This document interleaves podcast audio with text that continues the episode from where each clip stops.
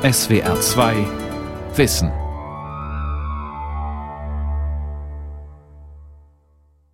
Mit der SWR 2 Aula und dem Thema Go for Landing, Charles Duke und das Abenteuer Apollo. Das Jubiläum wurde und wird ausgiebig gefeiert. 50 Jahre Mondlandung und dabei stehen immer die Raumfahrer und Moonwalker Collins, Aldrin und Armstrong im Mittelpunkt. Vergessen wird fast immer Charlie Duke. Er war bei der Mondlandung 1969 der wichtige Capcom. Er kommunizierte vom Kontrollzentrum am Boden mit der Besatzung im All. Ein Jahr später war er dann Ersatzpilot der Landefähre von Apollo 13. Dann 1972 durfte er endlich mit Apollo 16 auf dem Mond landen und dort rund 20 Stunden verbringen. Mein Kollege Thomas Hillebrand aus unserer Wissenschaftsredaktion hat mit Duke über seine Erlebnisse gesprochen. Seine erste Frage war, ob Duke und seine Kollegen sich als Männer gesehen haben, die Geschichte machen. We never thought about we were making history. Wir haben nie darüber nachgedacht, dass wir Geschichte schreiben. Wir haben darüber nachgedacht, dass wir unsere Arbeit machen, uns auf dem Mond richtig verhalten, dass wir die richtigen Proben sammeln. Wir wollten alles richtig machen, die Experimente richtig machen. Wir waren also klar auf den Einsatz fokussiert. Ich habe kein einziges Mal darüber nachgedacht, ob ich berühmt sein werde, wenn ich zurückkomme. Das ist mir nie in den Sinn gekommen und ich glaube auch nicht, dass irgendein anderer Astronaut dieses Gefühl hatte. Wir waren auf einer Mission und wir wollten unsere Mission erfüllen. Und ich denke, von den Fluglotsen über die Ingenieure bis hin zu den Technikern sagten alle, ich werde meinen Job machen. Und wenn irgendwas schief geht, wird es nicht meine Schuld sein. Unsere Einstellung in jeder Phase der Mission war, lass es uns richtig machen. Denn wenn man was falsch macht, dann kannst du sterben. Also waren wir sehr konzentriert. You can kill yourself if you do it wrong. So we were focused. Sie haben die Geschichte der amerikanischen Raumfahrt von Beginn an erlebt und das Wettrennen ins All mit der Sowjetunion, die anfangs immer vorne lag, mit dem ersten Satelliten, mit Juri Gagarin, dem ersten Menschen im Weltall. Dann kam im Mai 1961 die Rede von John F. Kennedy, in der er ankündigt, bis zum Ende des Jahrzehnts einen Menschen zum Mond und sicher wieder zurückbringen zu wollen. Was haben Sie gedacht, als Sie die Kennedy-Rede gehört haben? I was a young lieutenant at Ramstein Air Base uh, and a fighter pilot. Uh, ich war ein junger Leutnant auf der Rammstein Airbase als Pilot. Und ich hörte es in den uh, Nachrichten und sagte mir, das ist unmöglich, das werden wir niemals schaffen. Wir haben gerade einmal 15 Minuten Weltraumerfahrung und der schickt uns in achteinhalb Jahren auf den Mond. Da war ich sehr skeptisch, als Kennedy das verkündete. Was für eine mutige Ankündigung das war und was für ein großer Anführer er werden sollte und ein Vorkämpfer. Zwei Jahre später studierte und arbeitete ich am Apollo-Steuerungs- und Navigationssystem und ich traf ein paar Astronauten und die sagten, wir werden das tun. Ich wurde sehr aufgeregt und habe darüber nachgedacht, wie wir das anstellen würden. Wir machen es jetzt und vielleicht bekomme ich die Chance dabei zu sein. Und so hat sich meine Einstellung um 180 Grad gedreht. Uh, and so my attitude changed 180 degrees. Sie waren also schon in einer sehr frühen Phase im Apollo-Programm mit dabei, auch während der Auswahl der Astronauten. Warum wurde Ihrer Ansicht nach Neil Armstrong dafür ausgewählt, der erste Mensch auf dem Mond zu werden? Neil was a good friend, uh, and I'd flown airplanes with him. I had, uh, uh, I saw his coolness, I saw his calmness, uh, I saw his uh, uh, thorough preparation for uh, every uh, part of uh, Neil war ein guter Freund und ich bin mit ihm geflogen. Ich habe immer Coolness gesehen und seine Ruhe, seine Art der Vorbereitung auf jeden Teil eines Fluges als Astronaut. Und er hatte wohl von allen Astronauten, die damals im Einsatz waren, die meiste Erfahrung. Er hatte die Kapsel Gemini 8 brillant geflogen, er war die X-15 geflogen, er war ein unglaublich guter Pilot und ich dachte immer, er ist die beste Wahl, obwohl ich nichts damit zu tun habe. Das Management hat mit ihm jedenfalls damals die richtige Wahl getroffen. Wissen Sie, es stand ja noch gar nicht fest, dass er der Erste sein würde. Aber es war klar, dass er der Erste sein würde, der es versucht. Und wir zogen das durch. Und er wurde der erste Mensch auf dem Mond. Ich war sehr glücklich und freute mich für ihn, weil er so ein netter Kerl war. Er hat dann immer und immer wieder im Simulator geübt, zusammen mit Buzz Aldrin, der die Mondlandefähre ebenfalls als Pilot fliegen können musste. Sie haben nur zwei Monate gemeinsam trainiert, aber sie waren wirklich gut auf den Flug vorbereitet. Wenn wir bei dem Einsatz alle zusammenhalten, wird unsere Mission erfolgreich sein. Das war die Haltung in Mission Control. prepared to go. And I had, uh, if this thing holds together uh, operationally, we're going to have a successful mission. And that was the attitude in Mission Control. Sie waren dann bei Apollo 11 der Capcom, der Capsule Communicator, also der einzige in Mission Control, dem Kontrollzentrum in Houston, der mit Neil Armstrong und Buzz Aldrin an Bord der Landefähre Eagle in direktem Funkkontakt war. Hier hören wir nochmal Neil Armstrongs Funkspruch bei der Landung. Okay, engine stop. Houston, uh, Tranquility Base here. The Eagle has landed. Roger, Tranquility. We copy you on the ground. You got a bunch of guys about to turn blue. We're breathing again. Thanks a lot. Und ihre Antwort, in der sie sagen, dass einige in Mission Control blau angelaufen sind. Wie war die Situation in Mission Control wirklich? Uh, it was very tense uh, at that point. Uh, we had called 30 seconds. Uh, Die Situation war in diesem Moment sehr angespannt. Uh, Wir zählten 30 Sekunden rückwärts. Das heißt, er hatte 30 Sekunden zum Landen oder wir müssten die Sache abbrechen. Wir standen wirklich ganz kurz vor dem Abbruch, weil uns der Treibstoff ausging. Daher stieg die Anspannung in Mission Control. Und als ich sagte, jetzt atmen wir wieder, hatten wir wirklich den Atem angehalten.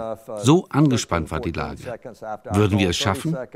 Und dann, 13, 14 Sekunden nachdem ich den Countdown gestartet hatte, hörte ich Bass sagen, Contact Engine Stop. Oh Mann, was für eine Erleichterung. Wir waren sicher auf dem Boden, auch wenn wir das zu diesem Zeitpunkt noch nicht wussten. Doch dann sagte Neil ganz gelassen, hier Tranquility Basis, der Adler ist gelandet. Da wusste ich, sie sind gut drauf und all die Spannung fiel von mir ab und ich war begeistert.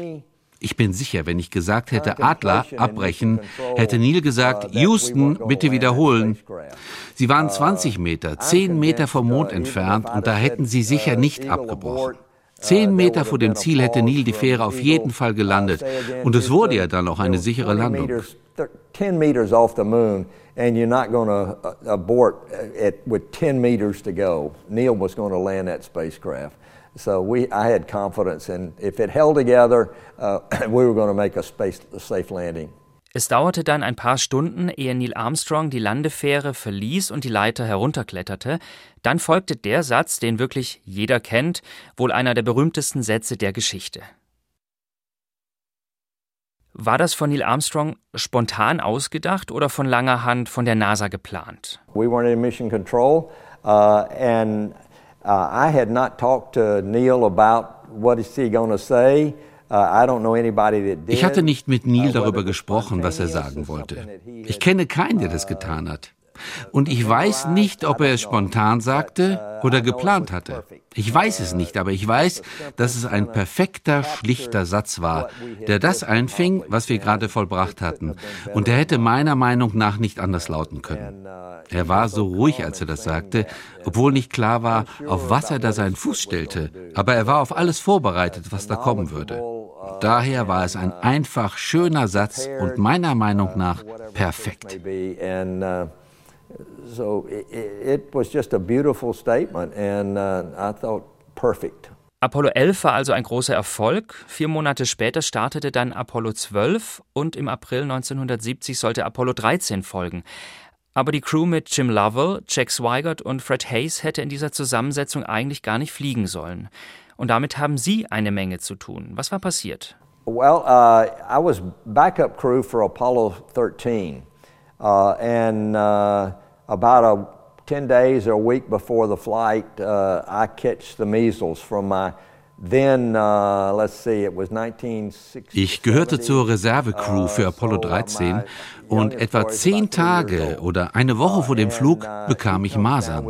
Das war 1970, da war mein jüngster Sohn drei Jahre alt. Er bekam die Masern und hat mich angesteckt. Ich hatte vorher keine Masern gehabt. Und die NASA war fassungslos. Die Ärzte dachten, warum kriegt ein Erwachsener die Masern? Ich hatte jeden in der Crew, also in der Reservecrew und in der Hauptbesatzung den Masern ausgesetzt. Sie testeten alle schnell und alle hatten bereits die Masern gehabt, außer Ken Mattingly. Aber der sollte fliegen. Dick Slayton, der Direktor der Flight Crew Operations, sagte, wir nehmen dafür Jack Swigert verweigert. Werden Sie dem zustimmen, Lovell? Und Jim sagte, ja. Slayton sagte, nun, Sie haben eine Woche, um sich vorzubereiten. Wenn Sie sich nicht bereit fühlen, werden wir die Mission abblasen. Doch nach einer Woche kam der Starttag und wir bekamen, wie man so sagt, zweimal Daumen hoch von der Crew. Wir sind zum Abheben bereit. Und dann starteten sie. Meine Masern haben Apollo 13 also ziemliche Steine in den Weg gelegt, aber das war längst nicht so schlimm wie die Explosion an Bord, die 50 Stunden später geschah, als sie auf dem Weg zum Mond waren.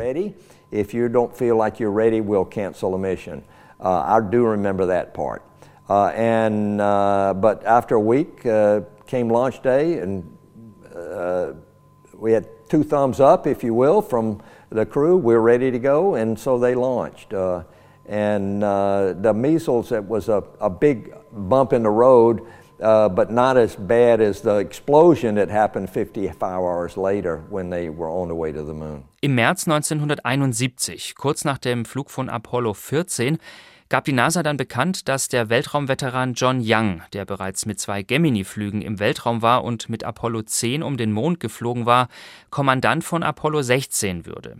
Pilot der Kommandokapsel war Ken Mattingly, der ja bei Apollo 13 nicht mitfliegen konnte, und sie wurden als Pilot der Mondlandefähre nominiert. Wie lief dann das Training und gab es Tipps der vorherigen Apollo Crews? Some things we did over and over and over again, like uh, getting our spacesuits on inside the lunar module, which volume wise was very tight. Uh, and when you put your life support system on, you couldn't even stand up straight over on the side. Uh, you had to get in Etwas, das wir immer und immer wieder geübt haben, das war das Anziehen der Raumanzüge innerhalb der Mondlandefähre. Das ist dort sehr eng. Und wenn man sein Lebenserhaltungssystem anzieht, steht alles immer irgendwie über. Wir mussten uns lernen, wie wir uns gegenseitig helfen. Denn das kann schnell sehr kritisch werden, wenn man seinen Handschuh nicht findet oder fragen muss, wo ist mein Helm? Wir haben das immer und immer wieder geübt. Und wir haben bei jedem Apollo-Flug aus den Erfahrungen, Fehlschlägen und Erfolgen der vorangegangenen Mission gelernt. Wir sollten ja die fünfte Landung werden und wurden gründlich vorbereitet auf alles, was uns dort erwartete. Es war der zweite Flug für den Rover und wir fragten die Crew der Apollo 15, wie funktioniert dieser Rover? Was können wir tun? Was können wir ändern? Und es stellte sich heraus, dass wir einen engeren, vor allem einfacheren Sicherheitsgurt brauchten, weil die Fahrt über den Mond wirklich holprig ist. So haben wir tatsächlich einiges an der Ausrüstung und den Verfahren geändert, aufgrund der Erfahrungen aus früheren Missionen. Uh, make us a tool that we could jack this thing back out. Uh, and so we did modify uh, some of the tools, uh, some of the procedures uh, based on the experience from the previous missions. Am 16. April 1972 ging es dann für sie los. Apollo 16 startete mit John Young, Ken Mattingly und ihnen zum Mond. Wie haben Sie sich gefühlt, ganz oben an der Spitze einer 110 Meter hohen und 3000 Tonnen schweren Rakete, deren erste Stufe 160 Millionen PS entwickelte? Well, uh, it was my first ride, of course, only ride on the Saturn, uh, and uh, we had been briefed. Uh, Uh,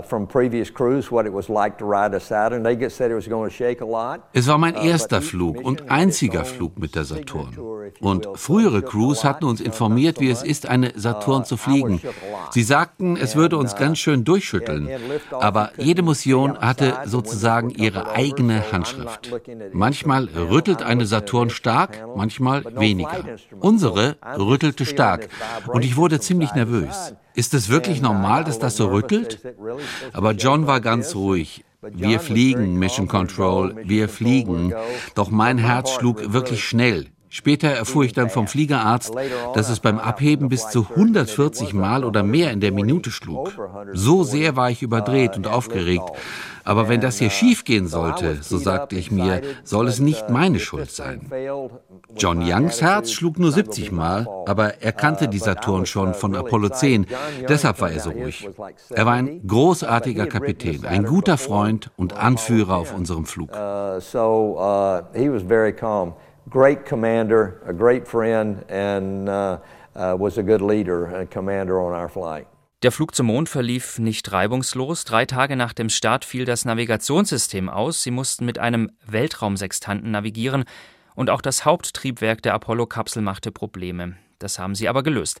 Bei einer anderen Sache sah es aber zunächst so aus, als müsste ihr Flug, so wie Apollo 13, abgebrochen werden. Was war passiert? When we separated from the lunar module, the third stage of the rocket, uh, behind us or beneath us in the launch was the lunar module in its storage. Die dritte Stufe der Rakete war hinter uns und die Mondlandefähre war in ihrem Lager, ihrer Abdeckung. Und als wir die Fähre ankoppelten und uns auf den Weg zur Mondoberfläche machten, öffnete sich diese Abdeckung über der Mondlandefähre sowie Rosenblätter und die schwebten auf uns zu. Das haben wir alle gesehen. Aber dann war es so, als ob Gas austreten würde, irgendwelche Flocken. Wir konnten nicht sagen, ob es sich um Metall oder Flüssigkeit handelte. Das sah alles gleich aus. Es war so, als würde irgendwas aus der Nähe des Kraftstofftanks herausspritzen. Und wir sagten, Houston, wir haben ein Problem. Wir haben dann die Kameras eingeschaltet. In Houston haben sie sich das angeschaut und sagten dann, wir verstehen das nicht, ihr müsst das prüfen. Also haben wir die Luke geöffnet und John Young und ich sind raus und zur Mondlandefähre herübergeschwebt, um zu sehen, was passiert war. Aber wir konnten nichts finden, was kaputt war. Alle Treibstofftanks waren stabil, wir hatten Treibstoff, wir hatten Druck, alles war richtig, aber irgendwas war. Wir haben uns dann doch entschieden, weiter zum Mond zu fliegen. Als ich dort dann das erste Mal draußen war, bin ich um die Landefähre herumgegangen und habe dann gesehen, es war Thermolack, der wohl irgendwie falsch aufgetragen worden war. Der war abgeblättert, hat sich abgelöst. Wir haben also Farbe gesehen, die im Weltraum schwebte, was eben dann ein bisschen wie ein Kraftstoffleck aussah. Das war also letztlich nur ein kleines Problem, das den Flug überhaupt nicht beeinflusste. Zum Glück. Und wie verlief die Landung? We had a fear of landing in, in a craters. Uh, our photographs that we studied uh, for uh, the landing site had a resolution of 15 meters. Wir hatten Angst, in einem Krater zu landen. Unsere Fotos der Landestelle, die wir uns angesehen hatten, hatten nur eine Auflösung von 15 Metern. Aber es gibt eine Menge Objekte auf dem Mond, die weniger als 15 Meter Durchmesser haben, sodass wir sie auf den Bildern überhaupt nicht sehen konnten. Als die Landung näher kam, sahen wir alle diese Steine, alle diese Krater, und so musste John um sie herum manövrieren, um eine ebene Fläche zu finden. Am Ende standen wir stabil. Das war echt gut, wie eine Hubschrauberlandung. Ich habe ihm immer die Höhe angegeben, die seitliche Abweichung, die Systeme überwacht. Als wir eineinhalb Meter über der Oberfläche waren, gingen die Kontaktlichter an. Ich sagte, Triebwerk, stopp. John drückte den Knopf und wir fielen sanft nach unten. Allerdings haben wir nur um zwei Meter einen Krater verfehlt. Wären wir also zwei Meter weiter hinten gelandet, wären wir mit den hinteren Landebeinen in den Krater gerutscht. Gott sei Dank verfehlten wir ihn und wir standen auf einer ebenen Fläche. Gut, um die Experimente auszuladen, den Rover auszuladen und für die Exkursionen bereit zu sein. Fortunately, uh, we missed it, and so it was a level, uh, a level place for us uh, to work around, to get the experiments package off, to get the rover off. Uh, and uh, get ready for our excursions. Am 21. April 1972 standen sie dann auf dem Mond mit 36 Jahren als jüngster aller Moonwalker. Was haben Sie da gedacht? Was a thought that kept occurring to me. Nobody had ever been here uh, in this part of the moon. Uh, it was unexplored. It was uh, Es war ein Gedanke, der mir immer wieder in den Sinn kam, dass niemand jemals hier in diesem Teil des Mondes gewesen war. Es war unerforscht, eine wunderschöne Wüste, so wie Buzz Aldrin das genannt hatte, eine großartige Trostlosigkeit, das war's. Ich fühlte mich ganz wie zu Hause und gewöhnte mich immer mehr daran, auf dem Mond zu sein. Es wurde wie ein Zuhause für mich und ich genoss es so sehr, dieses überschwängliche, aufgeregte, wunderbare Gefühl. Und das in den gesamten drei Tagen, die wir auf der Mondoberfläche verbrachten. Aber wir mussten auch sehr vorsichtig sein, denn wenn wir in einem Krater abrutschten, wären wir geliefert gewesen. Es gibt dann keinen Weg hinaus und deshalb mussten wir aufpassen, wo wir hinlaufen. Aber wir hatten das geübt und so freuten wir uns riesig, als wir diese neuen Regionen auf dem Mond sahen exuberant uh, as we saw these new spots uh, on the moon. Sie haben eben ja schon erzählt, dass Sie die zweite Crew nach Apollo 15 waren, die ein Mondauto dabei hatte. Wie war das denn so, mit Lunar Rover über den Mond zu fahren? It was a fantastic car. Uh, es war ein tolles Auto und es machte wirklich uh, Spaß, damit zu fahren und zu navigieren. Uh, wir haben das gefilmt und man kann sehen, wie es über den Mond holperte, als wir gefahren sind. Hier fahren wir einen Hügel hinunter und da haben wir wohl den Geschwindigkeitsrekord auf dem Mond aufgestellt. Es waren mindestens 17 Kilometer pro Stunde. Das war so viel, wie der Tacho anzeigte. Und wir fuhren noch schneller, also mindestens 17. Aber Apollo 17 hat es auch getan. Daher haben wir gemeinsam den Geschwindigkeitsrekord auf dem Mond. Und dann gab es ja wohl den Augenblick, in dem Sie fast einen eher unrühmlichen Eintrag in die Geschichtsbücher bekommen hätten. Was ist da passiert? 1972, the Munich was the Olympic city. 1972 war die Olympiade in München im August und wir hatten April und da wollten wir eine Mondolympiade machen und einen Hochsprungrekord aufstellen. Und so fing ich an, auf dem Mond mit meiner gesamten Ausrüstung auf und ab zu hüpfen. Ich wog dort nur 27 Kilogramm und konnte richtig springen. Aber leider wog das Lebenserhaltungssystem, das ich auf dem Rücken trug, genauso viel wie ich.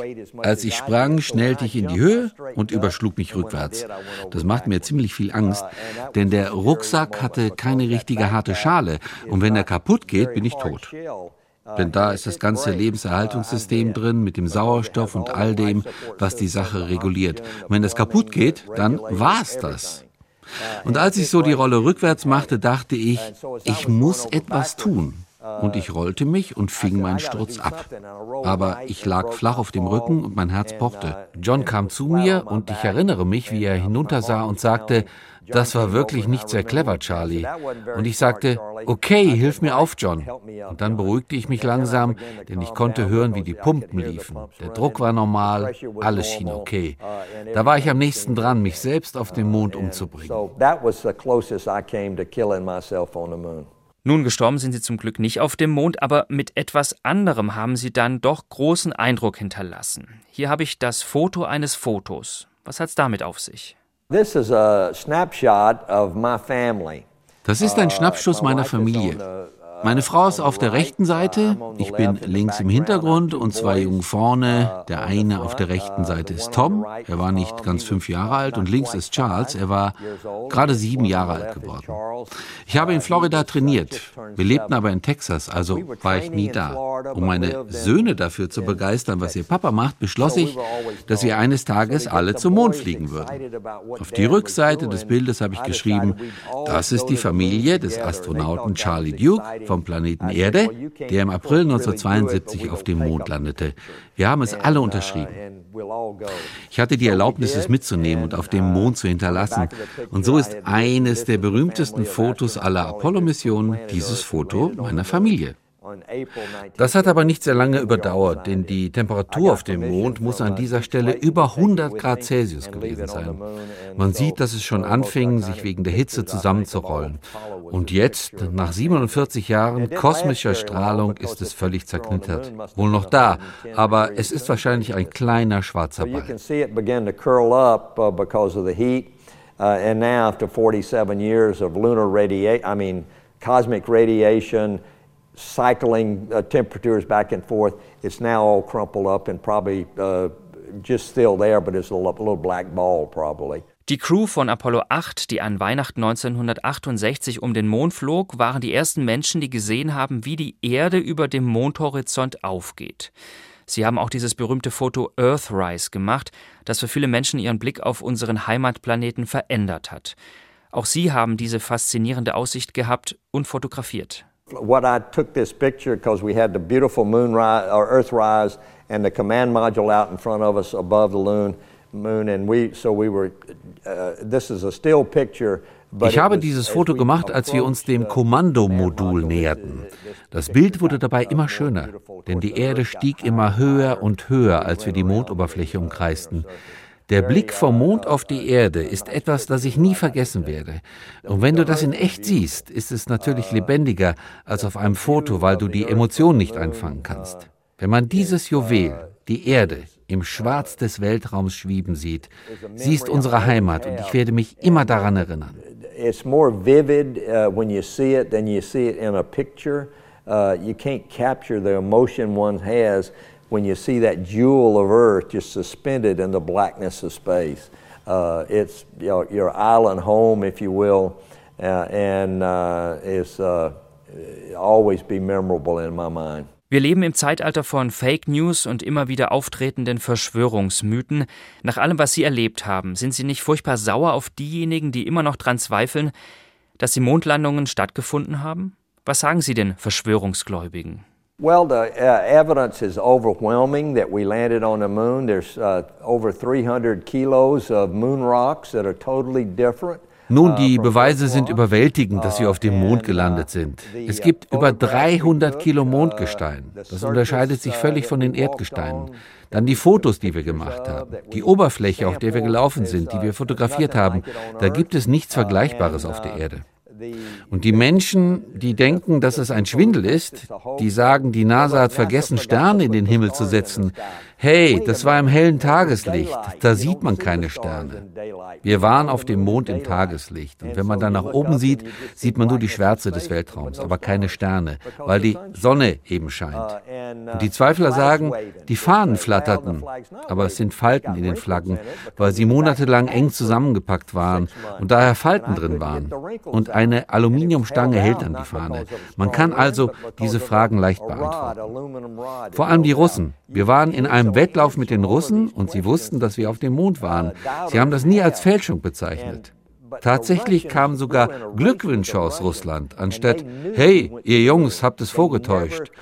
Und schließlich, so habe ich mal gesagt, wenn wir es vorgetäuscht haben, warum sollten wir es neunmal machen? Wir sind neunmal zum Mond geflogen. Wenn man das wirklich fälschen will, macht man es einmal, hält die Klappe und hört dann auf. Hey, you guys faked it. Uh, finally, I, I told uh, one news anchor, if we faked it, why did we fake it nine times? We went to the moon nine times. If you're going to fake something like that, do it once and shut up and uh, quit. Uh, but we did it. Seit Ihnen und den anderen Apollo-Astronauten war niemand mehr auf dem Mond. Sollten wir zurückkehren? Uh, ich denke, die kollektive Erinnerung an uh, Apollo lebt immer noch. Wir haben den Weg uh, aufgezeigt, wie man das machen kann. Es hat wirklich gut bei Apollo funktioniert. Also sollten wir diese Idee vielleicht weiterverfolgen, wieder auf dem Mond landen.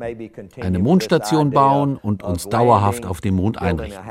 Und ich denke, diese Motivation, die wir bei Apollo gehabt haben, könnte wieder funktionieren.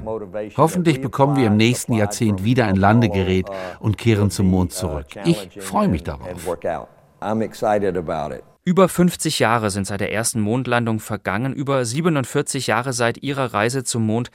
Was ist Ihnen an Erinnerung geblieben? Wie denken Sie heute an diese Zeit? I look up at the moon now, especially half moon in the sky, which is what we had when we landed. Wenn ich heute auf den Mond schaue, dann kommen wieder diese Erinnerungen an all das, was wir vollbracht haben. Und ich bin sehr stolz auf dieses Programm. Aber ich spüre auch eine Demut, dass man mich ausgewählt hat und ich den Flug meines Lebens erleben durfte.